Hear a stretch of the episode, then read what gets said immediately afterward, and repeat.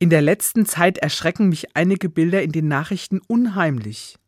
Es sind nicht so sehr die Aufmärsche und die Fackelzüge, es ist auch nicht die Pyrotechnik, die da geworfen wird, und auch nicht die Rangeleien mit der Polizei, obwohl mir alle Polizistinnen und Polizisten leid tun, die bei diesen Demos Dienst haben. Es sind die Bilder von einzelnen Menschen, die vor den Kameras ihre hasserfüllten Sprüche loswerden.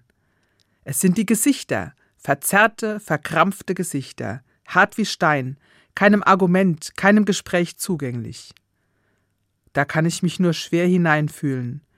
Was wohl im Kopf hinter so einem Gesicht vor sich geht? Was muss der Mensch erlebt haben, dass er so vom Hass gegen Andersdenkende erfüllt ist?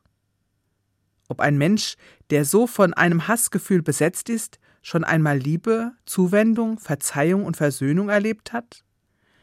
Kann einer, der anderen so böse Worte ins Gesicht spuckt, gut zu seinen alten Eltern sein? Wie geht er mit seinen Kindern um? Fragen, die ich nicht beantworten kann. Aber aus meiner langen Erfahrung als Seelsorgerin weiß ich, Menschen, die so negative Gefühle gegen andere in sich tragen, sind oft selbst zutiefst unglücklich.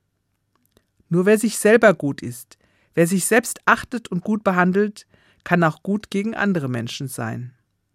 Das Wort von Jesus Christus, liebe deinen Nächsten wie dich selbst, kann hier ganz konkret erfahren werden.